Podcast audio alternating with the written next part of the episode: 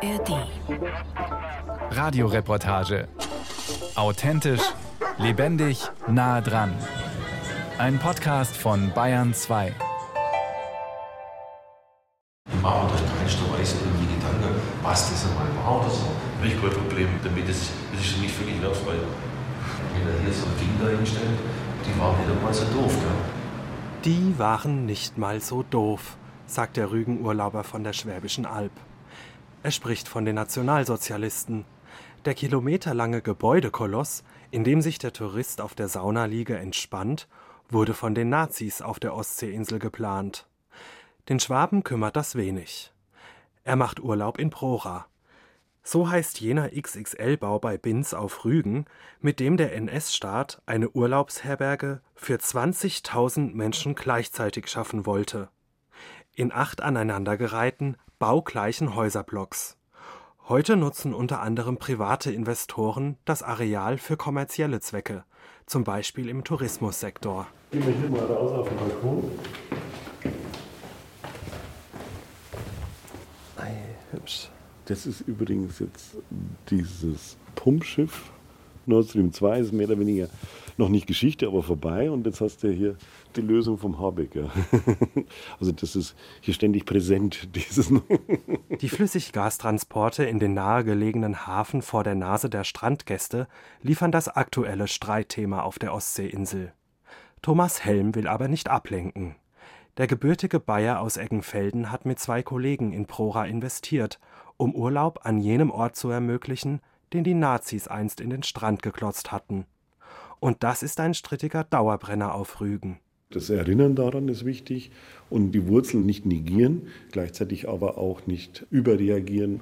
Und das ist jetzt ein Ort, der vorher schon da war. Und nur da die Nazis damals versucht haben, hier eine Ferienwohnungsanlage zu bauen, heißt ja nicht, dass dieser Ort nicht, nicht betreten werden sollte oder dass dieses Gebäude nicht wieder aufgearbeitet werden sollte.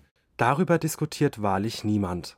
Wohl aber darüber, wie und zu welchem Zweck Prora heute verwendet wird. Der Zweck, dem Thomas Helm Prora Block Nummer 4 gewidmet hat, 128 Ferienwohnungen, beworben als die nördlichste Skihütte Deutschlands. Ja, und Sie haben Schneekanonen, oder? ich bin ganz froh bei dem Strompreis, dass wir sie dann doch nicht gekauft haben bei eBay. Wie kam denn die Idee, das ans Meer zu holen? Ja, ich bin nach Leipzig zum Studium gegangen und habe Architektur studiert.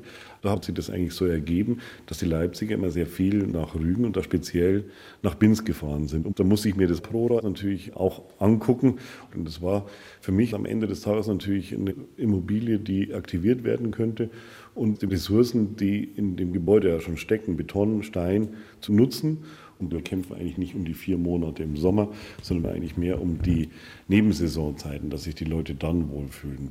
Und dass man sich absetzt von den anderen Ferienwohnungen, Hotelanlagen an der Ostsee. Da kam dann eben diese nördlichste Almhütte eigentlich. Mariandel am Meer heißt das Ergebnis in Prora Block 4.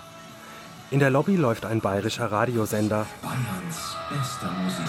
Der Blick fällt auf die Hotelbar und den angrenzenden Wellnessbereich mit Sauna und Pool. Auf den ersten Blick lässt hier nichts erahnen, dass es sich im Kern um einen monumentalen Nazibau handelt. Stattdessen zieht sich das alpine Motto mehr als 900 Kilometer nördlich der Alpen launig wie ein roter Faden durchs Mariandel. Auf fünf Stockwerken, auf denen sich die 128 Ferienwohnungen verteilen.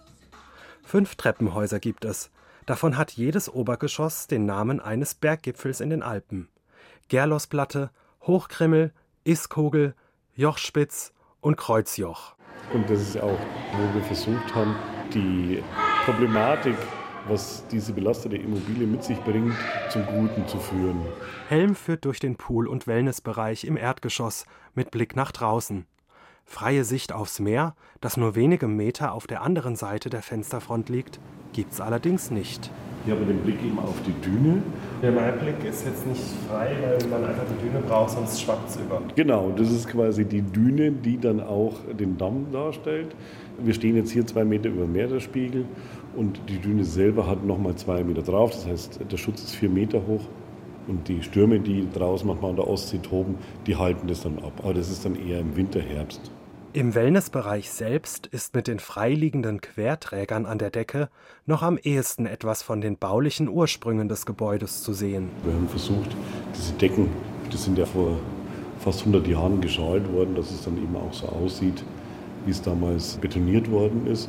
Und das, glaube ich, passt auch ganz gut zum Block dazu. Wir haben dann aber die ganze Farbe und den ganzen Spachtel runtergeholt. Der studierte Architekt, der die inzwischen an Privatleute verkauften Ferienwohnungen nun als Mariandel-Geschäftsführer weiterführt, wollte mit der kühlen Optik dem besonderen Standort an der Küste Rechnung tragen. Neben der Architektur lassen auch die langen Wege von A nach B im Mariandel erahnen, dass hier einst für Massen geplant wurde. Seebad der 20.000 war eines der Propagandaetiketten für dieses gigantomanische Projekt. Zur Orientierung hängt in jedem Aufzug oder, um im Bild zu bleiben, in jedem Lift zum Gipfel ein Pistenplan. Darauf sind die Treppenhäuser und Stockwerke mit Querverbindungen verzeichnet, eben wie in einem Skigebiet. Thomas Helm nimmt den Ausstieg eine Station unterhalb vom Jochspitz, fünftes Obergeschoss. Ja, das ist unsere Skybar. Die Skybar. leitet- ja, die Bergstation ist es eigentlich der Bereich hier, wo man dann eben das Umfeld von hier oben genießen kann. Und Bergstation passt ja auch zu dem Thema. Die Dachterrasse kann im Sommer genutzt werden. Im Winter ist sie eher so ein Ausguck. Und hier unten kann man dann eben während des Urlaubs noch einen Cocktail oder ein Bier trinken. Das wäre praktisch das, was sozusagen beim Skifahren das Après-Ski wäre. Korrekt, ja, genau. Après-Ski, nur eben mit Meerblick statt Alpenpanorama. Auf den höchsten Punkt, die Dachterrasse, führt über wenige Stufen eine Treppe schnurgerade hinauf. Jetzt ist hier der Sonnenuntergang zu sehen. Jetzt das Abendrot an der Landseite. Aber Balkone zum Beispiel musste man, also sozusagen, die Gabe war ja nicht vorgesehen. Die Balkone, da konnten wir Gott sei Dank so ein bisschen ein Zeichen geben. Also den Denkmalschutz.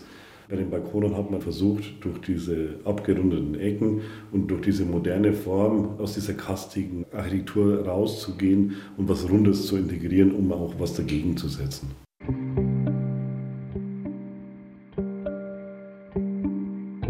Aus meiner Sicht ist man da doch etwas unbedarft und vielleicht doch zu pragmatisch rangegangen. Das Gebäude selber ist ja eigentlich schon Exponat bei der ganzen Angelegenheit. Also hier könnte man praktisch schon noch wahrnehmen, wie dieses ideologische Moment funktioniert hat. Ja, Sie haben hier mit einer 4,7 Kilometer langen Anlage eine steinerne Veranschaulichung dieses ideologischen Konstruktes von Nazi-Volksgemeinschaft. Ja? Aber es ist sehr überformt durch den Sanierungsprozess, sehr modernisiert, kriegt eine Leichtigkeit und wird zu einem Wellnessort. Also ist es auch schon zum großen Teil. Wenn Sie kurz an die Geschichte der Polizeibataillone und der Zwangsarbeiter denken, dann kriegt man Gänsehaut, ja? Katja Lucke erinnert in Prora an die dunkle Entstehungsgeschichte der Anlage. Die Historikerin leitet das Prora Dokumentationszentrum vor Ort. Es ist ja kein KZ gewesen oder Gestapo-Gefängnis, sowas war es ja nicht. Es hat allerdings eine Verbindung zu diesen dramatischen Verbrechen der Nationalsozialisten. Hier sind nach Kriegsbeginn polnische, tschechische, später auch sowjetische Zwangsarbeiter da gewesen, die verschiedene Bauabschnitte praktisch verwendungsfähig gemacht haben. Die haben Steine hin und her geschleppt, die Treppen hoch und runter. Und es sind auch Polizeibataillone hier 40, 41 ausgebildet worden, die teilweise hier auch untergebracht gewesen sind, selber in den unfertigen Gebäuden. Und die haben am Strand Schießen geübt, um dann praktisch ihre Einsätze vor allen Dingen in Osteuropa zu haben. Und die waren an den dramatischsten Verbrechen mit beteiligt. Auch daran erinnert das Prora Dokumentationszentrum in Block Nummer 3, dem Nachbarblock unweit vom Wohlfühlort Mariandel.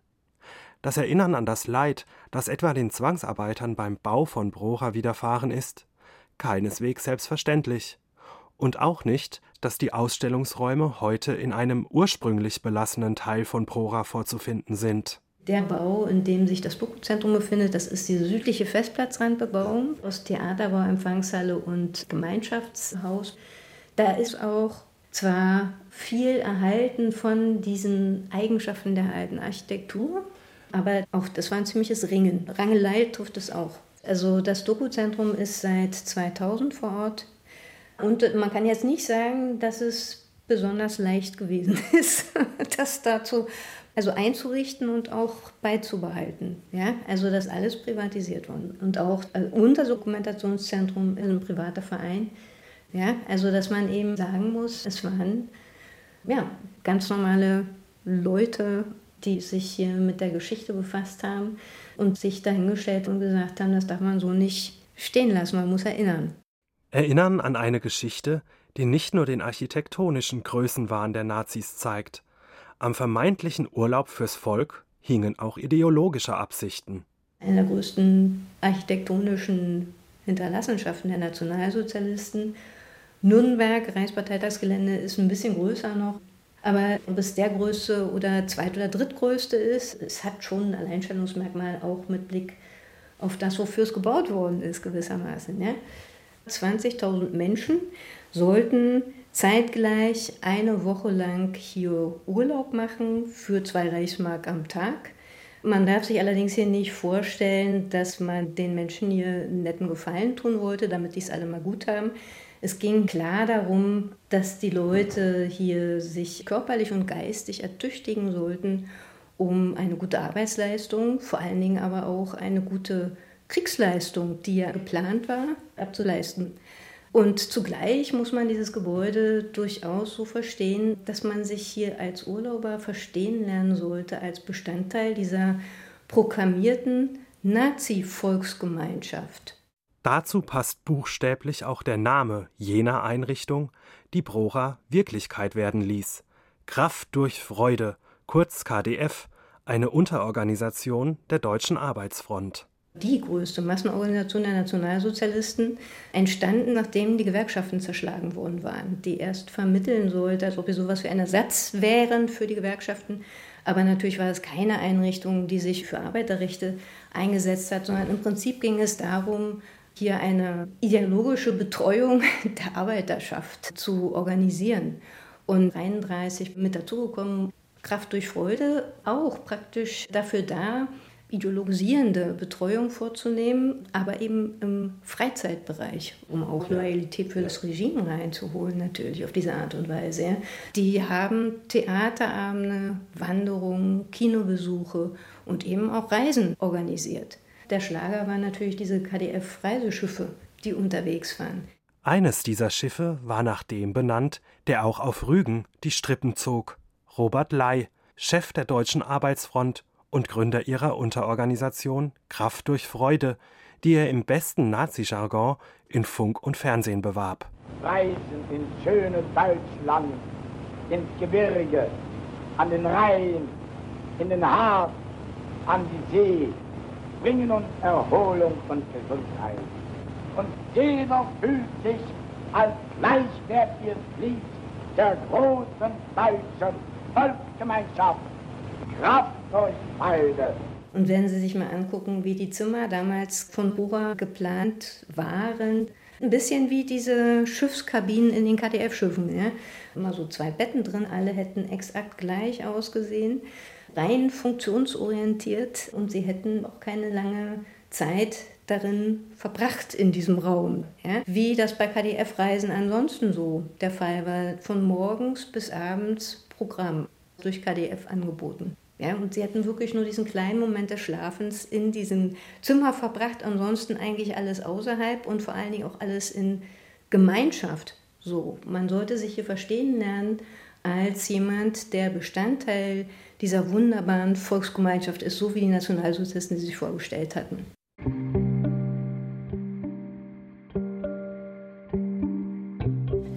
Ja, schönen Tag, herzlich willkommen hier im Dokumentationszentrum.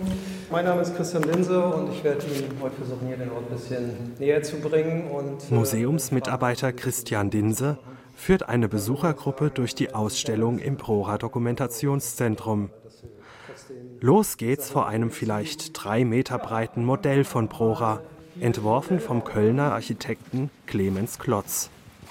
Josef Goebbels Propagandaministerium nahm den Prora-Architekten für seine Arbeiten in die sogenannte Gottbegnadetenliste auf. Damit würdigte das Regime deutsche Künstler, die den Größenwahn der Nazis Gestalt werden ließen. Ganz offensichtlich stehen wir am Modell einer Anlage, die KDF Seebad Rügen, so sollte es ja offiziell heißen, geplant war. Aber ohne viel vorwegzunehmen, das Ding ist nie in Betrieb gegangen. 1939 mit Kriegsbeginn ist der Bau eingestellt worden. Den Arbeitern wurde gesagt, der Krieg ist ja schnell gewonnen, dann wird hier weitergebaut. Dazu ist es nicht gekommen. Also Urlauber sind hier nie angekommen. Das wird erst in der Gegenwart Realität, dass es so eine Art Seebad wird. Für das Prädikat braucht es aber mehr als Investoren wie nebenan im Mariandel. Ziel ist eben, dass es wirklich einen Status eines Seebades hat, aber dazu muss ich gewisse Kriterien erfüllen und das haben sie noch nicht ganz so. Da muss es zum Beispiel einen Arzt vor Ort geben. Also es gibt jetzt schon Rettungstürme für die Rettungsschwimmer. Und Sie haben das Recht, jetzt schon hier Kurtaxe zu nehmen. Wenn man hier jetzt an den Strand geht, muss man Kurtaxe bezahlen. Das war jahrelang eben überhaupt nicht so. Und natürlich haben Sie auch Steuereinnahmen hier ne, durch die Vermietung. Und das gefällt der Gemeinde Binz relativ gut, dass sich das zu einem touristischen Hotspot hier entwickelt. Freilich auf Kosten der historischen Spuren, sagt Christian Dinse vor einer Aufnahme aus dem Dritten Reich. Heutige Prora-Urlauber sollten sich nicht täuschen lassen. Wenn Sie heute mal hier die Front entlang gehen, werden Sie sehen, die Balkone von Block 4 haben Sie ja vielleicht schon gesehen. Ne? Marianne ist. Genau, das ist Block 4 und da ist heute das Marianenbrunnen, korrekt. Also es war allen klar, wenn ich hier Ferienwohnungen vermieten will, dann möchten die Leute einen Balkon zur Seeseite haben. Und die haben ja wirklich mit der Originalplanung gar nichts zu tun. So ein Foto eines Urlauberzimmers sehen wir da hinten an der Wand. Das stand hier auf der Baustelle, konnte man besuchen und sich ansehen, so nach dem Motto, dass so soll der deutsche Arbeiter mal Urlaub machen. Wie würden Sie das beschreiben? Entspricht das so dem Schick der Zeit? Oder? Es ist natürlich spartanisch. Also das ist ein Raum, der ist zwei Meter mal knapp fünf Meter groß und wie man sieht mit zwei regulären Betten. Aber es war natürlich trotzdem, sag ich mal, für einen durchschnittlichen Arbeiter luxuriöse Aussichten. Denn fließend warm und kalt Wasser hatten viele noch nicht zu Hause. Und die Aussicht, so Urlaub zu machen, das hat wohl dem ein oder anderen Volksgenossen in Anführungsstrichen so ein bisschen die Sicht auf die Diktatur vernebelt. Zu einer umso kritischeren Sicht will der Ausstellungsmitarbeiter den Besuchern verhelfen. Draußen, vor Block 3, sind noch die deutlichsten Spuren der historischen Gemäuer zu sehen. Die Besucher, die Christian Dinser an diesem Tag durchs Areal führt, sind alles Urlauber, aber nicht in Brora selbst untergekommen. Wir machen Urlaub, ja in Binz. Können Sie sich vorstellen, an einem so belasteten Ort Urlaub zu machen? Jein. Also man will ja Urlaub machen, um zu entspannen. Aber ähm, wir haben gesagt, okay, wir machen heute mal ein bisschen Geschichtstag. Ich glaube, man muss nicht Urlaub machen an so einem Ort, wo so viel Leid vielleicht auch war. Weiß ich nicht. Wir sind in Binz jetzt im Urlaub. Aber dieser negativ-historische Hintergrund, das muss man wissen. Man muss auch damit sich irgendwo befassen. Deswegen sind wir ja auch schon das zweite oder dritte Mal hier. Zumal der Urlauber neugierig ist, wie er sagt, wie es bei all den Sanierungsabsichten der Investoren um die wenigen historischen Überbleibsel inzwischen bestellt ist. Was etwa aus der gut 13 Meter hohen Halle von Block 3 wird, an der Christian Dinse Halt macht, ist noch unklar. Ja, was macht man als erstes, wenn man am Urlaubsort im Hotel ankommt? Man geht zum Wasser machen einige oder auch WLAN-Passwort erstmal fragen. Aber man geht natürlich erstmal in die Rezeption einchecken und das hätten die KDF-Urlauber ja auch machen müssen. Und dazu hätte dieses Gebäude gedient. Das sollte nämlich eine von zwei Empfangshallen werden. 500 Meter weiter nördlich über den Festplatz rüber hätte es eine zweite Empfangshalle gegeben. Und Sie können sich denken, wenn 20.000 Leute hier Urlaub machen, die kann man schlecht an einem Tag hier an- und abreisen lassen. Und die hatten sich das wie so eine rollende Woche gedacht, dass hier täglich 2.000 bis 3.000 Leute an- und abreisen. Und die werden hier abgefertigt worden. Wir kommen da leider nicht mehr rein. Das ist auch in privater Hand und inzwischen regnet es da rein. Das Parkett ist ausgequollen. Ja, Sie sehen das da hinter mir, diese Säulenkapitelle. Die gesamte Anlage ist ja eigentlich ein Bau der Moderne. Eigentlich ein Baustil, den die Nazis ja abgelehnt haben. Aber bei dieser Größenordnung kann man eben nicht mit Fachwerk und mit Naturstein hier anfangen. Dann wäre das nämlich alles noch viel teurer geworden, als es eh schon gewesen ist. Deswegen sehr sachlich, sehr funktional geplant. Außerdem Festplatz. Der hätte so nach antiken Vorbildern verkleidet werden sollen, also mit diesen antiken Säulen, Kapitellen, immer Anknüpfungen an die Antike, an die römische Antike, ins Monströse aufgeblasen. Ne? Der Einzelne sollte wirklich äh, sich so klein fühlen. Der geschärfte Blick auf das Gebäude macht die Besucher nachdenklich. Eine Touristin fragt sich, ob jemand, der hier völlig unwissend herkommt, nicht von selbst ins Grübeln kommen müsste. Wenn man jetzt ganz unbelastet hierher kommt, einfach weil das schöne Meer da ist, muss sich ja jeder schon auch einen Gedanken machen, wie das hier hinkommt. Klar, heute würde man so eine Burg nicht bauen. Einige, denen gefällt das eben, dass der Strand so dicht ist, dass man es nicht weit hat. Also da interessiert es eher weniger, dass das aus dem Dritten Reich ist. Ja, andere machen wirklich mal so aus Nervenkitzel. Ja, ich mache mal Urlaub im Nazi-Bau so ungefähr. Kommt ja auch oft die Frage, ob das eine Art Wallfahrtsstätte ist. Klar, wir haben immer mal in den Besucherbüchern so Bemerkungen, naja, hat ja Hitler was Gutes getan, weil er eben Ferien für den einfachen Arbeiter äh, machen wollte. Aber dass das wirklich so eine Art Wallfahrtsstätte ist, das kann ich eigentlich nicht sagen. Hitler war nie hier, spielt ja auch oft eine Rolle bei den Nazis von heute. Also das steht ja eher für ein Scheitern der NS-Politik. Ne? Ist ja klar, immer mit Krisenpropagandarummel das beworben und ist nie in Betrieb gegangen was eben beim Verkauf auch eine Rolle gespielt. Da haben sie wohl die Käufer wirklich durchleuchtet, ob die einen rechten Hintergrund haben.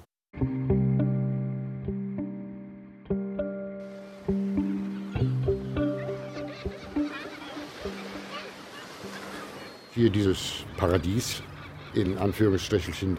Die Leute sind ganz verrückt nach diesen Wohnungen.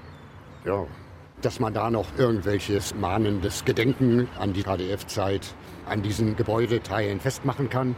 Der Drops ist gelutscht. Markus Sommer-Scheffler klingt verbittert, wenn er über Prora spricht. Der 67-Jährige stand nach der Wende zum ersten Mal vor dem Nazi-Relikt. Damals waren die Gemäuer noch nicht verkauft. Es war letztendlich ein völlig hässlicher Baukörper, grau, zum Teil dann auch schon vergammelt, die Fensterscheiben eingeschlagen und Vandalismus. Markus Sommer-Scheffler beschäftigte sich nach der Wende im Auftrag der unteren Denkmalschutzbehörde mit Brora. Zwischen Kriegsende und Wiedervereinigung blieb die Anlage allerdings nicht ungenutzt. In der DDR-Zeit war dieses ganze Gebäude als Kaserne genutzt. Also auch nach dem Zweiten Weltkrieg erstmal keine Urlauber, sondern Soldaten. Bis 1953 ist Brora Standort der Roten Armee. Danach stationiert die DDR Militärs der Nationalen Volksarmee in den Gebäudeblocks. In den 1980er Jahren sind dort Bausoldaten untergebracht. Sie bauen an jenem nahegelegenen Hafen, an dem heute die Frachter für die umstrittenen Flüssiggastransporte ankommen. Nach der Wende machte die Bundeswehr kurzzeitig Station in Brora. Dass der Nazibau dabei all die Jahrzehnte überdauern sollte, war keinesfalls von vornherein klar. Im Gegenteil, sagt Sommer-Scheffler. War auch an den Kopfenden bereits gesprengt. Ja, einplaniert ging nicht, weil das so ein pfiffiger Stahlbeton ist, wo das schwierig war einzureißen, das ganze Gebäude. Naja, jedenfalls sind Teile da schon abgerissen worden, Teile blieben da und in dieser Zeit war das Gebäude nicht unter Denkmalschutz, sondern der Denkmalschutz wurde erst in den 90er Jahren erkannt. 1994 war das nachdem Prora ins Eigentum des damaligen Bundesvermögensamtes übergegangen war. Und die Behörde suchte alsbald nach interessierten Käufern. Und bei diesem Verkaufsprozess spielte unter anderem eine Rolle, dass wir hier in Mecklenburg-Vorpommern nicht nur diese große Nazi-Liegenschaft in Prora haben, sondern auch Peenemünde auf Usedom, also auch ein sehr geschichtsträchtiges NS-Objekt. Und früh schon fielen politischen Entscheidungen in die Richtung, dass man, wenn, dann Peenemünde den Schwerpunkt legen wird. Als Gedenkort. Und dann wurde Prora verkauft. Und das ist sehr schwierig gewesen, weil dann waren da jetzt verschiedene Investoren, die das gekauft haben und anfingen, das zu entwickeln wie das Investoren so machen. ja, überhaupt nicht. Genau. Und das Problem, jeder Investor hatte so seine Ideen. Jeder kaufte sich da so einen Block oder auch zwei und verkaufte dann die andere Hälfte wieder der eine baute so, der andere wollte so bauen. Dabei setzte sich der einstige Mitarbeiter in der unteren Denkmalpflege lange für den Erhalt des historischen Baubestandes ein. Vergeblich. Es gab auch Überlegungen, ob man den ganzen Komplex nicht aus dem Denkmalschutz entlässt. Aber ich sag mal, das ist ja nun auch ein im Grunde sehr schwaches Gesetz. Ich meine, da haben der Eigentümer und seine berechtigten Interessen ein großes Gewicht. Und denkmalgeschützte Gebäude gehören zu den privilegierten Bauwerken, die auch im Außenbereich einer weiteren Nutzung zugeführt werden können. So. Und so kam es dazu, dass der eine dann Balkone dieser Form machte, der andere machte Balkone anderer Form. Und das Denkmalamt hat eben nicht. Und hatte gar keine Möglichkeiten, da jetzt einzugreifen. Also wenn, hätte der Staat darauf achten müssen, dass das Gebäude in einer Hand bleibt, bauhistorisch analysiert wird und dann anhand der Ergebnisse einer Nutzung zugeführt wird, die die äußere Kubatur und auch die wesentlichen Teile des Innenlebens schützt und als Denkmal, als Mahnung und Hinweis auf die Auswirkungen eines totalitären Regimes, auf die Baukultur, sagen wir mal, sichtbar bleiben. Und das wurde versäumt und jeder da sich entfaltet hat von den Investoren, wie er wollte, schick und so weiter gemacht hat. Und ja, diese ganze Wirkung in dieser ganzen Brutalität letzten Endes wird nie wieder kommen. Ich finde es schade. Eine Chance ist vertan. Die Chance, in Brora die Dimension der nationalsozialistischen Diktatur vor Augen geführt zu bekommen, ist für den größten Teil der 4,7 Kilometer langen Anlage tatsächlich vertan. Und auch das Brora Dokumentationszentrum muss auf kurz oder lang aus dem bislang noch historisch belassenen Gebäude ausziehen. Auch Block 3 hat ein Immobilieninvestor aus Nordrhein-Westfalen gekauft. In Aussicht steht nun ein neuer Museumsstandort in Block 5, den das Land Mecklenburg-Vorpommern gekauft hat, etwas ab vom Schuss und auch ohne vorzeigbare Monumente wie die Säulen vor der Empfangshalle von Block 3. Museumsleiterin Katja Lucke ist trotzdem um Optimismus bemüht. Wir können nicht an dem Ort bleiben, wo wir gerade sind, auch wenn wir das sehr, sehr gerne gemacht hätten. Aber wir werden an einen Standort kommen in Zusammenarbeit mit der Landeszentrale für politische Bildung. Im Block 5, da ist ein Bauabschnitt, dadurch, dass wir alle doch ziemlich geschimpft haben, als letzter nicht privatisiert worden. Und ich glaube, der gemeinsame Nenner ist inzwischen geschaffen, dass es relevant ist da eine Bildungsstätte vor Ort zu haben. Ich glaube, da sind wir gelandet. Und ich fände wichtig, ich würde jetzt niemandem verbieten wollen, da Urlaub zu machen. Warum auch? Also das Gebäude hat sich ja nicht schuldig gemacht, sondern es ist ja die Frage, wie man damit umgeht. Ja? Und ich kann niemanden verpflichten, aber ich fände es toll, wenn die, die da Urlaub machen, direkt in diesem, KD, in diesem ehemaligen KDF-Seebad sich auch kundig machen und sich den Kontext dazu holen. Also wenn sie das machen, dann finde ich, ist ja schon mal was gewonnen. Hallo, liebe Menschen, hier ist die Kadi von den Bergfreundinnen und wir sind gerade unterwegs von München nach Paris mit dem Fahrrad. Und ja, das ist schon ein bisschen eine Strecke. Es sind ungefähr 1000 Kilometer und ganze 10.000 Höhenmeter und vielleicht werden es auch noch ein bisschen mehr. oje, oje. Und alles, was wir haben, sind drei Fahrräder, ein Zelt und die Hilfe von euch, unserer besten Community, die uns die schönsten Orte zeigen und bei der wir vielleicht ab und an auch mal im Garten schlafen dürfen. Und ach ja, ich bin übrigens die Toni und ich sag's euch, wie es ist. Mein Hintern tut langsam schon ziemlich weh. Und auch ein großes Hallo von mir. Ich bin die Kati. Ich bin die dritte bei den Bergfreundinnen. Was mir dann so weh tut und ob es auch mein Hintern ist, das könnt ihr in unserem täglichen Podcast von unterwegs hören. Den gibt es jeden Tag in der ARD Audiothek. Und ja, da könnt ihr auf jeden Fall dann auch schon hören, ob wir uns schon richtig fetzen oder immer noch total friedlich und zahm nebeneinander herfahren und die beste Zeit unseres Lebens haben. Wer uns leiden hören möchte, sollte auf jeden Fall reinhören. Jeden Tag in der ARD Audiothek und folgt uns doch gerne auch bei Instagram. Da seid ihr dann richtig hautnah jeden Tag mit dabei. So, jetzt dann aber, wer bremst, verliert, hochschalten, Kette rechts, keine Ahnung, gibt es noch andere schlaue Radlersprüche. Wir fahren jetzt auf jeden Fall los. Kadi zieht mich hoffentlich ein Stück. Und mich auch. Mal schauen. Bis dann. Ciao. Ciao.